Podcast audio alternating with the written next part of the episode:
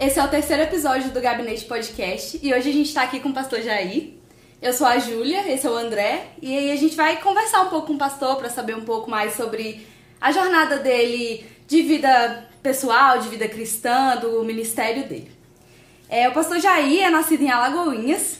Ele tem diversas formações, ele é formado em teologia, ele é bacharel em economia, pós-graduado em gestão de negócios e especialista em metodologia de ensino superior. É um currículo longo. Ele já trabalhou com embaixadores do rei, adolescentes, jovens, já foi professor de EBD. Ele coordena projetos evangelísticos aqui na nossa igreja, né? Ele também trabalha com missões e já participou de implantações de igreja. E por fim, ele já participou do treinamento da área infantil e hospitalar quando realizou atividade de capelania em hospitais de Brasília. Hoje é ministro de missões da nossa igreja e a gente vai um pouco, conversar um pouco mais com ele para saber um pouco mais sobre a vida dele. Então, pastor, vamos passar já para a primeira pergunta. A gente queria saber como é que o senhor se sente, se o senhor sente que essa é a fase assim mais desafiadora da sua vida, do seu ministério, conduzindo hoje o Ministério de Missões da Memorial. Olá, gente. Uma alegria muito grande estar aqui com a juventude da nossa igreja, querida juventude. Sim, Júlia, eu penso que é um momento importante na minha vida, né? A gente vai chegando à idade mais madura e com responsabilidades que a gente olha para trás e vê que de fato a nossa trajetória foi abençoada por Deus. Nós sentimos que temos muita coisa para fazer ainda e tudo que foi feito não é motivo para que a gente descanse, relaxe, já cheguei a algum lugar. Né? Nós de fato temos uma longa jornada e eu creio que Deus ainda tem muito a fazer do nosso intermédio. Tá bom. Pastor, é, o senhor tem, no, é, tem novos objetivos ou o senhor, tipo, no momento que o senhor está hoje, é, estou realizado, é isso que, que eu quero para minha vida? Ou tem novos objetivos, novos sonhos, alguma coisa nova para tá, ter na tua vida? Olha, André, eu sou do, do princípio de que a gente não pode parar de sonhar, né? A gente tem que sonhar sempre a gente vai complementando a parte da nossa vida, vão surgindo novas coisas. É, a aposentadoria né, da vida secular se aproxima, então hoje eu tenho ficado em torno de 8 a 10 horas no trabalho secular, né? E eu vou preencher essas 8, 10 horas certamente com outras atividades. Espero em Deus que boa parte delas na própria igreja, né? Mas nós temos muitos projetos ainda em mente, muita coisa para fazer Creio que a Igreja Memorial nos dá uma estrutura extraordinária, pessoas amáveis e se sentem desafiadas o tempo todo a colaborar e nós queremos usar o potencial dessas pessoas para desenvolver novos projetos. Bem, a gente conhece o pastor Jair de agora, mas vamos dar uma voltada para a gente conhecer um pouco mais do pastor Jair desde o princípio, para a gente poder entender um pouco como foi que foi formado esse pastor que a gente conhece hoje, né? Então, pastor, a gente já vai perguntando um pouco aqui sobre a sua primeira experiência com Cristo. Como é que foi a sua conversão, a sua, é, sua nova vida para Cristo, né? Então, foi na Igreja Batista em plataforma, né? Eu estava bem criança ainda e a gente estava começando a embaixada na nossa igreja naquela época. E em um dos cultos pela manhã, eu estava com oito anos de idade, o pastor Tássio Pacheco Maia, né, muito querido da minha família, ele fez o sermão e fez o apelo. E eu senti que naquele dia era o dia de eu ir na frente, né? Eu tinha oito anos, eu já tinha consciência de que filho de crente não é crentinho, né? Uhum. E eu entendia que eu tinha que tomar aquela decisão. E eu fui à frente ali, tomei aquela decisão, coragem, a igreja cheia ali, eu fui lá, levantei a mão e fui para lá, né, dizendo para todos que eu estava aceitando Jesus. Dali para frente as coisas ficaram mais fáceis, né? porque depois que você enfrenta uma congregação cheia com oito anos, você já começa a ter mais familiaridade com essa situação. Logo depois veio a embaixada, né? Nós fundamos a nossa embaixada. Faz aniversário agora, ano que vem vai fazer 40 anos a embaixada lá em Salvador, onde eu comecei. E essa embaixada também não desenvolve bastante. Você tem uma ideia, a primeira vez que eu preguei, eu tinha 10 anos debaixo de um poste, que era a, última, a única luz que tinha na rua. Era a luz do poste, abrindo a Bíblia ali para ler, pregando aí no culto de embaixador do rei. E daí a gente foi avançando. Então a gente consegue ver que os embaixadores do rei têm um papel importante na sua vida. Muito importante. muito. Sugeriria que todos entre 9 e 16 anos passassem por essa organização. Bem. Então, pastor, vamos perguntar também um pouco como é que o senhor era no colégio? Que a gente acredita que o senhor era um aluno bem quietinho. Não é verdade. bem quietinho não é verdade.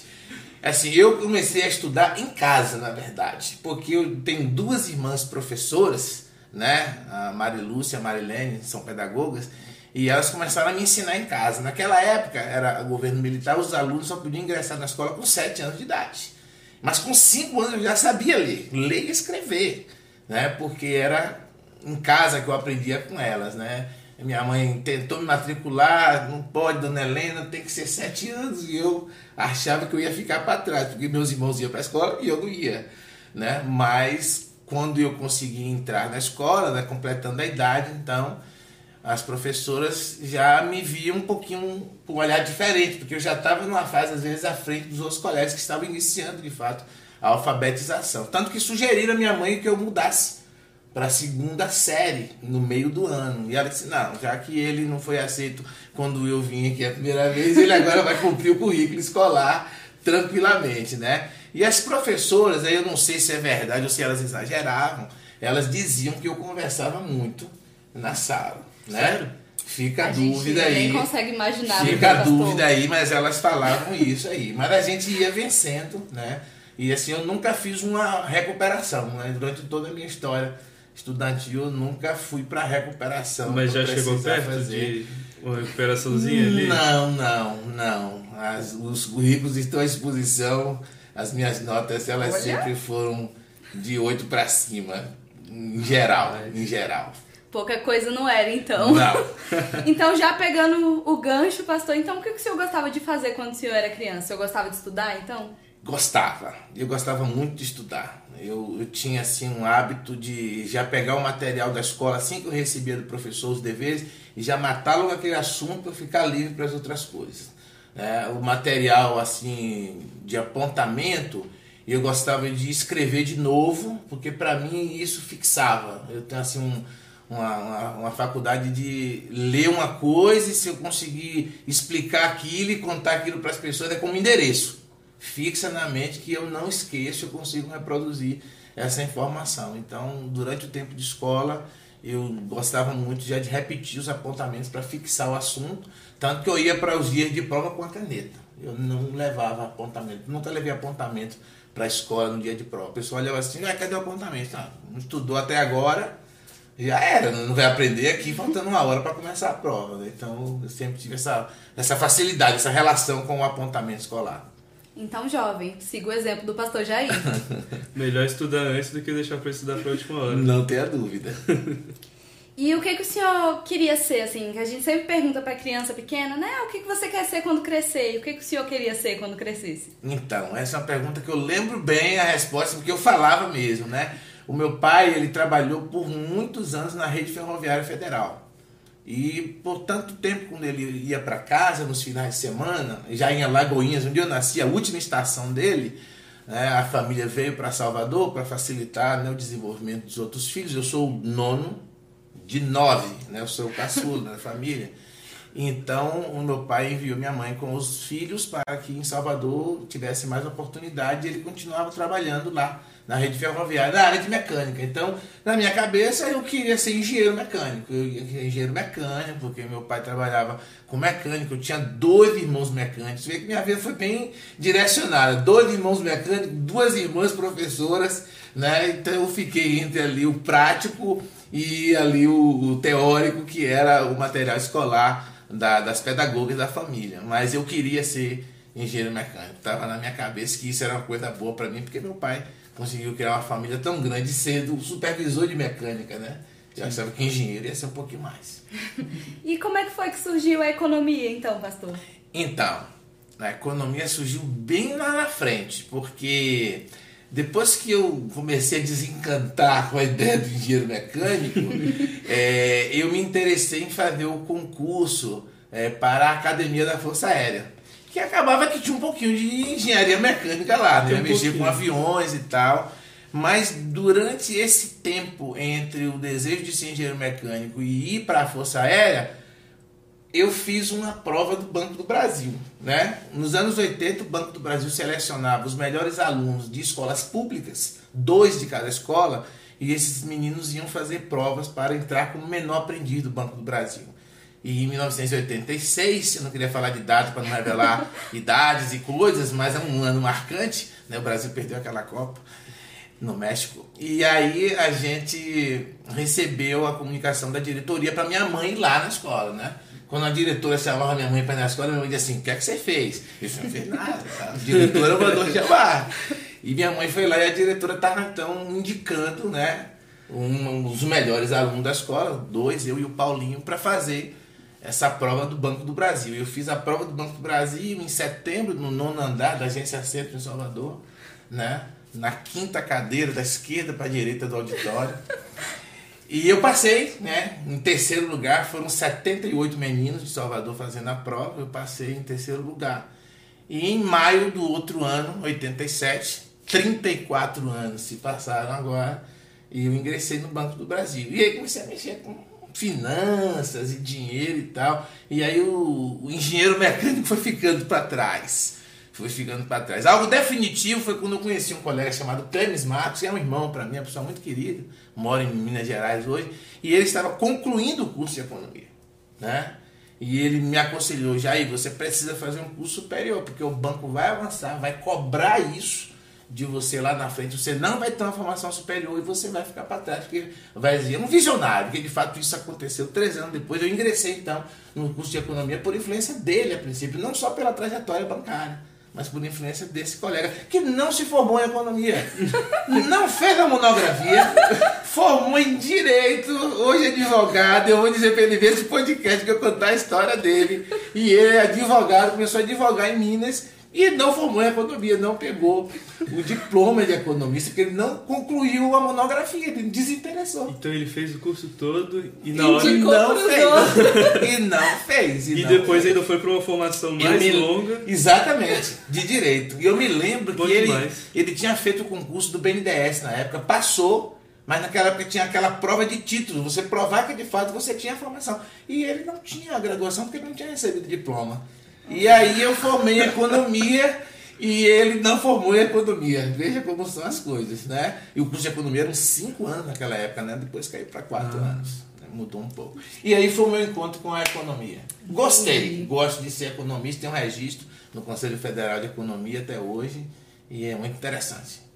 O senhor já falou um pouco de aposentadoria, falou que está chegando, mas o senhor ainda tem vontade de fazer algum curso por especialização mesmo ou só para fazer? Então, eu tinha um professor de administração na faculdade de economia que ele puxava muito assim para a carreira. Uma das aulas dele, ele puxava muito para a carreira. Mas sabe o que, é que a gente queria da vida? Quais são os nossos planos, né? Ele falava isso.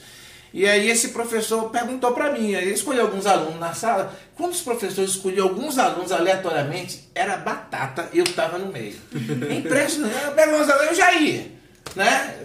incrível, em todas as fases, escolar, no ginasial, no colegial, como a gente chamava na época, e na, na própria faculdade. E aí ele disse assim, e aí você, você vai só formar em economia? Eu disse, olha professor, eu pretendo formar em economia, em teologia e em direito. Ele disse, por quê? Isso é porque eu quero conhecer a lei do mercado, eu quero conhecer ainda mais a lei de Deus e depois também ser um especialista na lei, na lei dos homens para que conhecendo a lei a gente venha diminuir o risco de errar muito da vida, né? Ele aplaudiu, disse fantástico, tal, tal, tal. e eu formei economia, eu formei em teologia, mas em direito eu tenho uma filha advogada e ela disse que não aceitaria que eu formasse em direito porque era muita coisa e, e que ela tinha que saber mais alguma coisa do que eu. não é possível que eu ia formar em direito também. Aí está em suspenso direito. Tá na gaveta ali. Tá, tá, tá em suspenso. Okay. Mas quem sabe a gente tira da gaveta esse plano. Tá bom. Então, pra quem não sabe, o pastor Jair é casado com a irmã Rosângela. Ele tem duas filhas, a Letícia e a Sofia. E aí a gente quer saber um pouco também como é que foi. Como é que foi essa história? Isso. Essa história de amor aí. Pois é, nós nos conhecemos em Salvador, né? Ah, eu era filho do irmão Alcebiades, que era como meu pai era chamado lá, né? Tinha os apelidos da família, mas era irmão Alcebiades e era neta do irmão Francisco, né? Que era diácono da igreja. E Nos, nos conhecemos, nos aproximamos, os pais dela não frequentavam a igreja. A mãe dela era a filha né, do, do diácono e foi crescendo aqui, tomando conta de nós até que chegamos ali ao dia do casamento. Casamos, inclusive, na véspera do dia que o Ayrton Senna faleceu. Naquele dia ali, a gente estava chegando em Lençóis e aí a gente recebeu a notícia por uma senhora que entrou no ônibus, né? A gente é. viajava de ônibus naquela época. Ninguém tinha dinheiro para andar de avião para baixo para cima, não.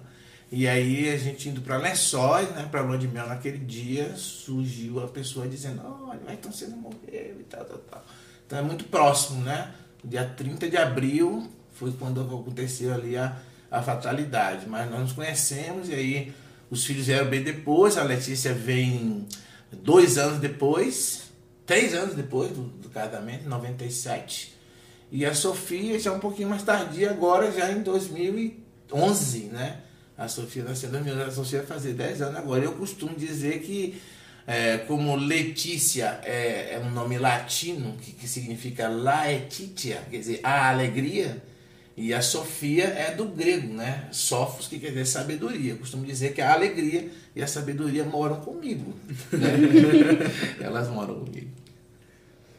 E a gente vai perguntar agora um pouco sobre é, os lugares que o senhor já morou, né? Que a gente sabe que pastor costuma morar em vários lugares. E qual dessas cidades que o senhor morou mais o senhor gostou? Então, de fato, eu sou meio raiz aí, como diz a juventude. Eu nasci em Alagoinhas e fiquei lá por três anos, pelo menos esse é o histórico que eu tenho da minha mãe. É, fomos para Salvador, nós moramos em uma primeira casa em Salvador, alugada, né, do senhor Clóvis, me parece. E o senhor Clóvis ele tinha televisão na rua, com aquela tela verde, que a cor ficava boa. Tudo era preto e branco. A gente ia para casa do senhor Clóvis assistir filmes e as séries que já se passavam na época. E depois meu pai, quando ele foi promovido, a situação da família melhorou bastante. Ele conseguiu comprar uma casa na mesma rua, inclusive vizinho ali da casa onde a gente morava de aluguel. Depois nós fomos para uma outra casa que era próxima da igreja, mas em frente à igreja. E essa proximidade da igreja me fez até hoje escolher a casa onde eu moro hoje, que é do lado da memorial. Eu sempre preferi morar perto da igreja. Para mim, morar perto da igreja é sempre melhor do que morar perto do trabalho. Eu sempre pensei assim. E desta casa, então, nós mudamos para uma outra, também na mesma rua. Então, assim, o bairro é plataforma em Salvador, um bairro periférico. E eu passei minha infância inteira nesse bairro. Inclusive, casei na igreja onde eu frequentava lá. Eu fui administrador dessa igreja né, no ano do centenário, 2006. Né? Essa igreja tem 115 anos. A Igreja Batista Plataforma é uma das 20 primeiras do Brasil, onde os batistas começaram o trabalho. Então, é, depois que eu casei, eu construí minha casa, mas também na mesma rua. Né? As pessoas amigas da, da, da, minha mãe, os pastores amigos da família diziam que Dona Maria Helena ela conseguiu algo fantástico, que a casa da minha mãe fica na rua em cima, embaixo tem a casa do meu irmão, em cima a casa do outro irmão, do lado da minha casa, do lado da casa da minha irmã e do lado da casa da outra irmã todos ali contemplando a casa da matriarca da minha mãe. Então eles dizem que ela conseguiu algo fantástico. Todo mundo pertinho do outro. E todo mundo pertinho um do outro. Aí foi quando surgiu uma oportunidade em Brasília. Eu era assessor do superintendente da Bahia na época. E surgiu a oportunidade para ser assessor na diretoria, né, chamada diretoria de rede, é que gerencia todas as agências do país. Eu participei desse processo, então eu fui escolhido entre os que concorreram no Brasil inteiro para ser assessor na diretoria em Brasília. Perguntei em casa se era o desejo de todos virem para Brasília e as pessoas concordaram. Estamos aqui em Brasília desde 2007, né? Estamos há bastante tempo. Eu vim morar em Brasília. As pessoas às vezes no banco, elas vêm para Brasília, às vezes ganham assim algum espaço, ganham holofotes ali e voltam, né? Para a sua cidade de origem. Não, eu vim morar em Brasília. De fato, eu vim morar. Não tenho nenhuma mágoa de Salvador, né, onde eu cresci, conheci pessoas que ajudaram na minha formação, no meu caráter. Mas eu vou a Salvador sempre que posso. Agora, com a pandemia, suspendeu um pouco, né? Pretendo ir assim. Minha mãe já tomou a segunda dose, eu acho que agora já dá para ir lá para visitá-la esse ano. Né? Viu, mãe? Vou aí. Esse ano ainda vou aí. E aí a gente não mudou muito de cidade. Né? Então eu morei em Salvador, em Alagoinhas, pouquinho, em Salvador e em Brasília. E dos lugares que o senhor já visitou, já morou, quais que são os três melhores, assim, os três que o senhor guarda com carinho no coração? Olha, eu estive em muitos lugares, né? Na Bahia, muitos lugares, muitos lugares na Bahia. Muitos lugares na Bahia. Eu conheci bem Salvador, porque eu fui gerente de contas em Salvador. Então, com o carro do banco, rodando a Rodou cidade, tudo. visitando cliente. Então, assim, eu costumo dizer que eu conheci bem Salvador, eu conheço bem a Bahia, o Oeste, me aproximei mais do Oeste agora. Eu não tinha conhecimento do Oeste, mas já passei por Barreiras e por Luiz Eduardo numa viagem missionária para o Piauí, o pessoal da Igreja Central de Taguatinga. E estive nas 27 capitais, né? Estive nas 27 capitais brasileiras. Caraca. Né? E eu posso dizer assim, então que eu conheço Salvador, eu conheço a Bahia e já conheço pelo menos o meu país no que diz respeito às principais capitais. Quem sabe agora vamos conhecer a América Latina, né? Porque tem pessoas que já foram na França, mas não sabem o nome do vizinho. Né? E às É. vezes a gente não quer conhecer o, o micro, a gente já quer conhecer o macro. Né? Fora, fora do país, o senhor já foi muito por aí? Eu estive em Portugal, eu estive em Roma e estive na Albânia visitando missionário também. E estive no Peru visitando o pastor Érico, a missionária Cláudia. Estive no Paraguai também, né? E a gente vai sempre visitar missionários, né? Vai era nosso plano ir visitar o missionário Anatoly lá na, na Ucrânia, estava tudo certinho, mas a pandemia pipocou bem ali no momento que a gente estava planejando os lugares que a gente ia visitar. Né? Mas achei assim, voltando à sua pergunta, é, Curitiba é uma cidade muito bonita. Né? Os parques de Curitiba realmente encantam a qualidade de vida de Pedro, mas Rio Branco me surpreendeu, uma cidade muito limpa. Eles não têm pedras, me parece lá, então os calçamentos são feitos de cerâmica, uma coisa bem artesanal, bem bonita. Eu estive lá com o superintendente do Acre e ele brincando comigo me desafiou a pegar papel, encontrar papel. Ele disse: Vou lhe dar 10 reais para cada papel que você encontrar. Eu disse, ah, então para o carro, vamos caminhar um pouco. e ele aceitou o desafio. Paramos o carro, a gente ia jantar nesse dia à noite. Eu tinha uma reunião com o secretário de Justiça do Acre. E aí nós caminhamos pelas ruas de Rio Branco e eu não encontrei papel. Né? Fiquei frustrado. Ele disse, então você vai pagar o jantar porque você não, não encontrou papel nas ruas do Acre. Né? Então Rio Branco, por incrível que pareça, as pessoas têm aquela brincadeira de dizer do Acre existe, onde é que fica o Acre? O Acre existe e Rio Branco é belíssimo. Nota 10 pro, pro Rio. Branco, então. E o Rio de Janeiro, né? Salvador é belíssimo, maravilhoso, com seu litoral, suas praias. E eu sempre achei Salvador must em matéria de cidade. Mas Rio de Janeiro a gente tem que dar a mão palmatória. Rio de Janeiro é outro Rio de nível. Janeiro. então. Não, é belíssimo. Não vou falar de nível, porque Salvador é muito boa. Mas Rio de Janeiro é belíssimo. Beleza, pastor. Agora passando um pouco para a sua vida cristã mesmo, sua vida devocional. A gente queria saber um pouco como é que o senhor definiria assim a sua vida com Deus, sua relação com Deus. Olha, eu sou muito do daquele princípio que Jesus ensinou do cantinho do quarto, sabe? Eu acho que é no cantinho lá no quarto onde as coisas acontecem, onde a preparação acontece, onde a gente tem uma proximidade maior. Eu gosto do ambiente da igreja, eu acho que precisamos ir à igreja, né? Os que podem, até nesse tempo nem todos podem, às vezes a gente dá uma palavra dessa de igreja, a pessoa fica muito constrangida. Nossa, pastor disse que tem que ir à igreja, eu não consigo ir. Não é o caso, né? Cada um vai tomar a decisão de acordo com a sua condição de saúde. Mas ali no quarto, ali com Deus, conversando, estudando, eu fico cercado dos livros, do material, né? Eu começo a construir uma mensagem já na quando eu sou comunicado que eu vou fazer, né? O pastor Davi faz ali as agendas e eu já, ah, eu vou pregar no dia 20, eu vou pregar amanhã à noite. Então eu já começo a ter as ideias, e é dentro do quartinho ali, dentro do quartinho, é, olhando o que está acontecendo ao redor, é, captando alguma coisa que possa de alguma forma propiciar um entendimento maior para as pessoas daquilo lá que a gente quer falar e pedindo a orientação de Deus. Então acho que no quarto, acho que todo mundo deveria ter o seu quarto ali para ter esse momento a sós, sabe? E- Então é nesse quartinho que o senhor monta a mensagem e sempre procura um quadro do Rembrandt para estar botando na mensagem. Então, você é casado com um artista plástico com mestrado em artes, né? A já teve na Alemanha, inclusive fez exposição lá na, na Europa. E você acaba que por osmose começa a aprender. Então você consegue é, é, identificar um quadro e outro, o que é um Velázquez e o que é um Rembrandt, o que é um Van Gogh e o que é um Renoir. Então você começa a, se familiarizar com essas coisas e eu me interesso por essas coisas. Então, junto com o que a gente chama de a fome com a vontade de comer, e o Rembrandt me conquistou, foi bom você falar do Rembrandt, porque para aquele momento em que o Rembrandt viveu ali na Holanda e todo o material que ele produziu na Europa, a luz que ele consegue lançar num quadro sem os recursos que se tem hoje. Pode olhar, todo o quadro de, de, A Ronda Noturna, o Retorno do Filho Pródigo, Jesus acalma a tempestade, ou então o homem samaritano entregando aquele transeunte ali que caiu na estrada lá na, na, na pousada, você vê uma luz que não é natural, é algo extraordinário. A luz. Não quero dizer que os outros pintores não tenham seu lugar né? O Van Gogh pintou as flores e os girassóis, aquelas coisas famosas que ele fez, né? O Renoir que gostava de flor também, o Monet também. Mas o Rembrandt ele tem luz e eu acho que eu sou atraído pela luz. Eu acho que a luz me faz bem e ser luz é um chamado que todos nós temos, né, para ser. Sim.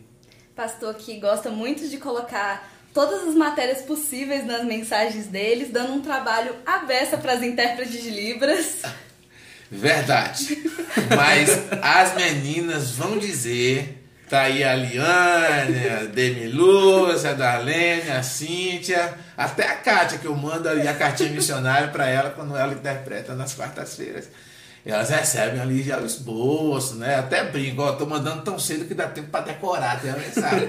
Então ela já começa a preparar, porque as meninas de fato precisam dessa ajuda, né? Elas são intérpretes, não são tradutoras do que a gente está fazendo ali. Então elas têm que buscar as figuras de linguagem ali da Libras para poder o surdo que está lá do outro lado, nosso irmão querido, possa entender. E realmente, quando a gente fala de Rembrandt, eu nem sei se elas já criaram um sinal pro, pro Rembrandt, né? Possivelmente eu falo tanto do Rembrandt que as meninas devem dizer, gente, vamos criar um sinal aí pro Rembrandt, porque o pastor fala muito do Rembrandt, né? Elas costumam falar também, porque falar de grego, mas assim, é importante às vezes você trazer a palavra grego. Gente, amanhã vai ter grego na mensagem à noite, tá? Então é importante que as meninas comecem a a entender também, né? Por que, é que a língua original é importante? Porque a, a palavra tem muitos significados. O, o escritor da Bíblia, ali, o, o intérprete que fez aquela letra, pensou naquela palavra, mas o contexto pode dar a ideia de que outras variações ali, outro significado daquela mesma palavra faça mais sentido. Então é importante. Entendi. E assim, pastor, o senhor falou do quartinho, né? Falou que é importante a gente estar tá ali para buscar o Senhor. Mas em questão de Momentos sobrenaturais com Deus. Qual o momento assim que o senhor lembra que foi um momento fora do comum? Olha, a gente teve algumas experiências, né? Assim, em Salvador, eu fui ministro de juventude na, na igreja, mesmo sem ter a formação pastoral na época, e a gente teve algumas experiências com a juventude. Eu tinha desafiado a juventude da igreja a gente visitar os que perderam a família, e aí nós somos no orfanato a visitar os que perderam a juventude, por assim dizer. Nós somos lá nos, nos asilos, né? E aqueles que perderam a casa e fomos visitar os moradores de rua. E durante esses eventos a gente sentiu assim muito forte a, a proteção de Deus. A gente saiu à noite com três panelas de sopa numa das ruas mais perigosas de Salvador. E Salvador já é uma cidade perigosa. E assim, eu tava distribuindo a sopa com as pessoas, a gente deu uma palavra ali para aqueles moradores de rua e surgiu um de lá, bem eclético, bem divertido, né, dizendo: "Quem é que está trazendo esta sopa maravilhosa para nós? Que eu vou dar um beijo", né? e aí, pessoal, né, os dedos apontaram para mim, assim, ninguém falou nada, só apontou o dedo assim, eu ali, e essa pessoa veio de lá, eu nossa, eu senti algo tão forte naquele momento que aquela pessoa veio e disse assim, Deus, e aqui agora, né? Não sei qual é o estado dessa pessoa, a gente vai ali fazer o amor, mas a gente pensa uma série de coisas. E essa pessoa parou diante de mim e disse assim, é um anjo então que veio aqui e eu não vou tocar esse anjo para não macular esse anjo. E essa pessoa parou na minha frente, ficou ali e disse muito obrigado. E assim, eu venci aquilo ali, eu acho que foi um momento, né? Eu tive um acidente com o carro também, um Chevette que eu tinha, e o pneu dele ele detonou e o carro deu algumas voltas. E ele caiu em pé, né? E eu senti assim algo muito mais do que o cinto de segurança. Me segurando dentro daquele carro. Eu saí do carro para ver o que que tinha, juntou aquela multidão de pessoas. Curioso. E aí um rapaz chegou para mim e disse assim: Você foi o primeiro a chegar aqui, você viu se o rapaz está aí dentro, se tem alguém ali? Eu disse: Era eu que estava aí dentro. Ele, como assim? Você não tem nada, o carro tá amassado, acabado. Eu disse: É e tal. E eu fui para casa, eu estava próximo de casa, cheguei em casa lá. A Rosana chegou assim: Cadê o carro? Eu disse: O carro ficou ali. Aquela agonia toda, tudo bem, o carro tá lá. Chamar meu irmão para rebocar o carro. E minha mãe, que mora em cima, como eu falei, minha casa embaixo, que frente, ela saiu na porta da casa e disse assim, Jai, que ela me chama assim, né? Vem cá. E aí eu subi e ela disse assim, eu saí da igreja agora e estávamos com as senhoras orando por diversos motivos e eu disse assim, gente, vamos orar pelo meu filho agora? Naquele momento.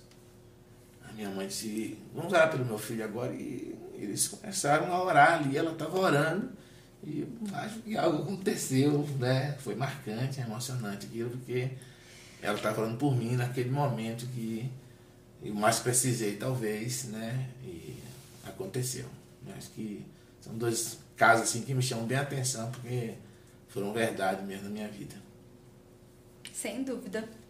E que recado o senhor deixa assim para nossa juventude sobre vida cristã, sobre devocional, sobre oração? É, eu gosto de dizer para a juventude que, como disse lá o pregador no Eclesiastes, né? Aproveite a juventude, viva bem a juventude, mas não esqueça do Criador, tá? Não esqueça do Criador, porque deixar Deus de lado e a juventude nós temos uma tendência a nos sentirmos tão super poderosos, né? E aí o exemplo da Covid é bem marcante que os jovens achavam que não pegavam, né? Lá atrás quando começou a pandemia, nós nos sentimos tão super prontos para tudo e que começamos a nos afastar de Deus muitas vezes por achar que nós não precisamos dele. Principalmente a juventude aqui em Brasília, vamos dizer assim, porque é muito difícil você ter um jovem que não tem quase que tudo ao redor de si, pronto para fazer, para ter o que tem e resolver sem precisar de muita ajuda externa. Então essa autossuficiência ela acaba perigosa. Eu, eu penso que o pregador quando falou para não esquecer do Criador, ele quer dizer que independente dos recursos, de uma boa família, de uma boa estrutura, isso não resolve sozinho o encaminhamento que você deve ter para a vida. E pensar que você não está aqui nesse planeta apenas para ser médico, engenheiro, ou um militar da Força Aérea, ou um bancário. Você está aqui para fazer a diferença que Jesus lhe convocou para você fazer. Então, não esqueçam do Criador. Amém.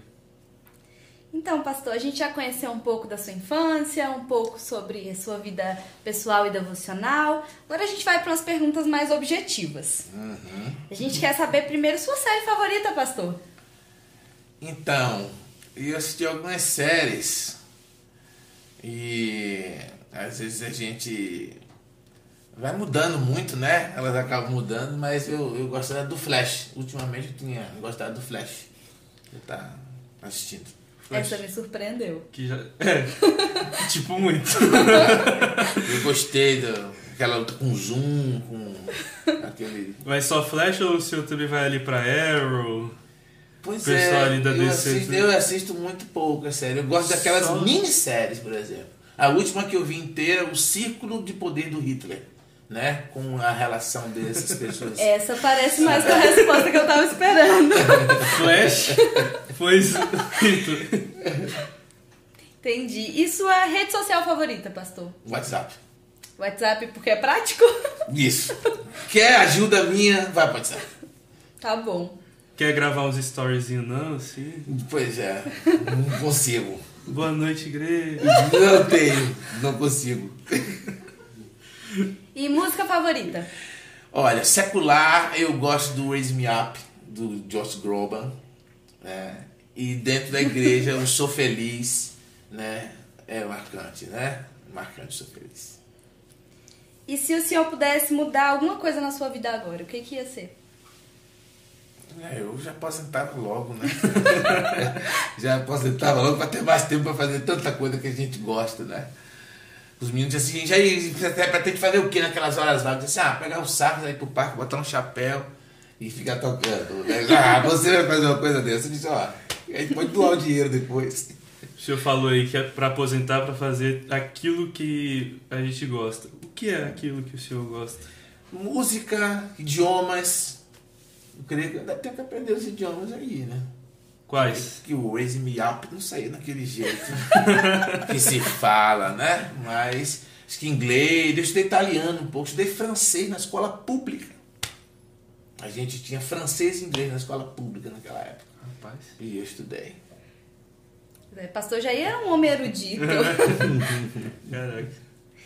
E agora a gente vai pra é, umas perguntas que a gente chama de definidores de caráter, né? Não. É aquela que é meio perigosa e a resposta, pastor, cuidado.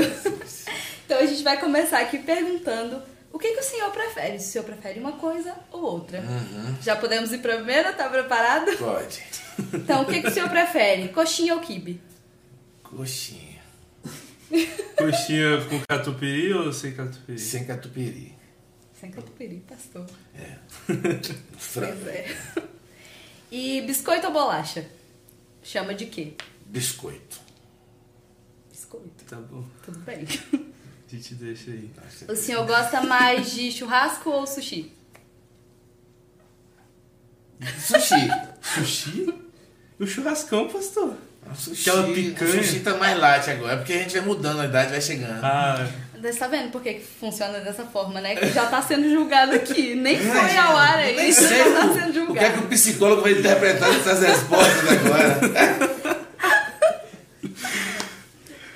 Aí agora um de marcas, que o negócio aqui é chique. O senhor prefere Adidas ou Nike? Ou nenhum Adidas. dos dois? Ah, Adidas. Frio ou calor? Calor. Com um bom nordestino. Opa. O senhor prefere a praia ou o campo? Campo.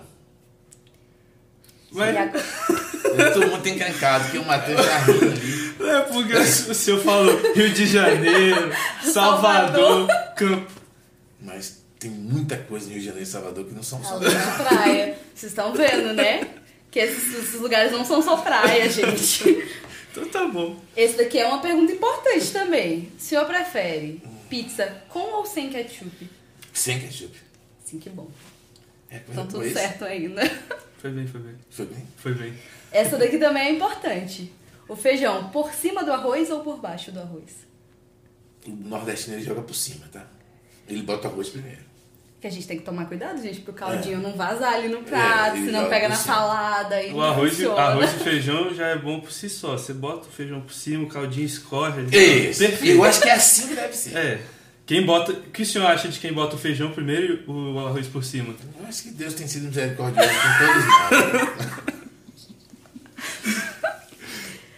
E o estrogonofe, pastor, o senhor prefere de frango ou de carne? De frango. Bem. É, o de frango. ra- O raiz, É né? tradicional. O de sempre. É, é O tradicional. senhor vai e bota aquela batata palha também ali pra dar um complemento? Eu É. acho meio frufru a batata palha, mas. eu acho que. Com batata frita rola também ou não? Acha que Não, nada a é ver? estrogonofe. Nada a ver, tá bom. Só Arroz e estrogonofe. estrogonofe, ponto final. Acabou. Fechou. É. O senhor prefere Nescau ou Todd? Nescau. A gente cresceu ouvindo aquele menino falar de Nescau, é Nescau. Agora, esse daqui também é importante, Hum. porque a gente sabe que o senhor é formado em economia, aí o negócio fica ali no meio. É, no meio. É, no meio. O senhor prefere humanas ou exatas? O curso de economia, ele tem matemática em 8 dos 10 semestres, tá? Pois é, aquele Eu gosto de humanas, fui pra lá por isso, mas você apanha 8 semestres de matemática. Vai É. até cálculo 2, que já é quase entrando na engenharia. Aquela pessoa que entra no curso de economia. Você que tá pensando em fazer economia, pensa bem. Será que eu quero mesmo fazer as matérias de cálculo? Só uma parte, deixa eu dizer, eu tive um professor que era secretário de Fazenda do Estado da Bahia, e ele, em microeconomia 2, ele disse, aqueles que entraram no curso de economia achando que não ia ter matemática, tá na hora de desistir agora. Ele falou isso, e é verdade. Começar bem a matéria, assim, É né? verdade. Então a gente já descobriu então que a economia tem muitas exatas, mas o pastor prefere as humanas. Humanas. Por exemplo, o MEC me autoriza a ensinar matemática e não história. O economista pode ser professor de matemática, mas não pode ser de história pelo MEC. Ué. Que Tá coisa. E aí, pastor, o senhor também falou um pouco sobre a sua vida ali de aluno, que sempre era um dos escolhidos. Era, um, Uhum. era um bom aluno, apesar de conversar. Sim. Mas o senhor prefere o fundão da sala ou a parte da frente? O meio, né? O O equilíbrio. o equilíbrio. O melhor dos dois mundos. né? Exatamente. Fica ali na. Dá pra prestar atenção na aula, mas quando não tá muito afim ali, dá uma viradinha. Sim, você consegue interagir com a turma É. inteira. Você é o centro ali. É, Dá pra conversar, né? Pastor, uma coisa que o senhor não gosta. As professoras davam esse testemunho de mim. Né? E o senhor prefere acampamentos ou congressos? Acampamentos, né? Acampei a vida inteira com o embaixador do rei, mais de 60 acampamentos ao longo da trajetória. tem um, um acampamento assim marcante, alguma história de acampamento que o senhor queira compartilhar? Muitas, o podcast não vai dar pra falar. Consegue escolher uma? Rapidinho. Teve uma que dois irmãos que iam levar a comida não levaram a comida. Ah. A casa também não tinha pratos e disseram que tinha pratos. O que é que aconteceu? Nós fizemos a comida que foi arroz e frango, colocamos uma bacia daquela que lava roupa e delimitamos o espaço de cada um comer na bacia. Caralho. Foi marcante? Radical, Foi radical. marcante. O senhor prefere o gospel nacional ou o gospel gringo? Nacional, eu gosto do nacional. Nacionalzão? É. Mas um pessoal mais raiz ou esse pessoal mais novo aí que tá Um aparecendo? worship ou curte uma coisa mais Não, eu prefiro, inário? É, eu prefiro mais Inário, salvou agora, Inário, Inário. Eu sou da fã de Jane Crosby, lá da turma que sabia escrever teologia na poesia. E Bíblia, o senhor prefere as versões NVI ou versão ARA? Ara, 100% Ara. Vou nem falar mais para que os irmãos não se desestimulem a comprar outras versões. Mas, Mas Ara, tem alguma co- padrão do memorial, toda vez que você olha o telão do memorial, tem uma Ara Ara. ali. Tá? Mas se o senhor tem alguma coisa contra a NVI ou é só porque a área é muito boa? Bom, eu gosto da Ara. A gente, Ah, é, a ah. gente não precisa nem falar das outras versões, Ah, então, gente. muito boa, né? pra que outras versões? É a área, né? Deixa a Recentemente eu Ara. recebi a última versão, que é a NAA, que é a nova Al- Almeida atualizada, né? Esse é legal. É.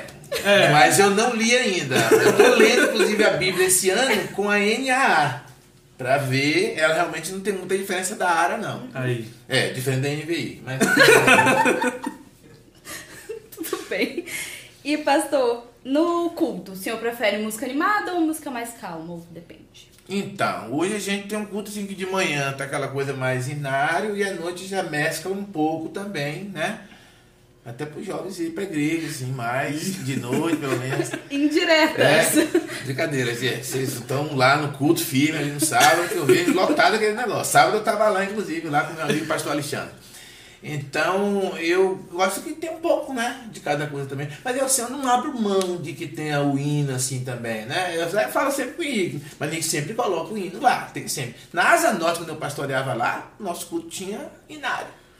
Tinha inário, HCC e cantor cristão. Às vezes eu prefiro o cantor cristão ao inário também, tá? Ainda tem isso.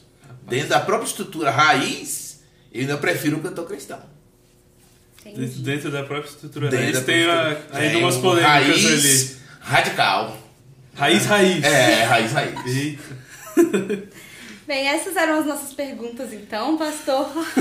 Acabou, não perguntaram nada polêmico? Ou É, perguntaram? não perguntaram, não. Ah, eu tô com bem. medo das partes que o Matheus riu mais nas perguntas O ali. pessoal A da produção ficou tá. rindo. É, preocupado. né?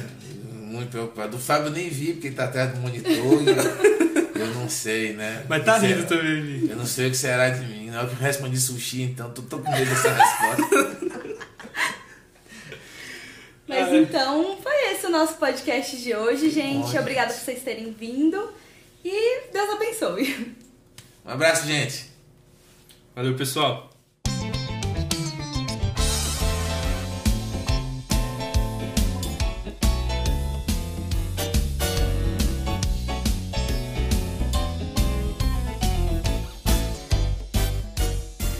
Foi o nosso Gabinete Podcast. Se você quiser ver os nossos outros episódios, nós temos mais dois é, já no YouTube, que são um com o pastor Neander e um com o pastor Davi. E se você quiser ouvir o podcast, a gente tem também no nosso Spotify, Juventude Memorial. Obrigada por terem visto.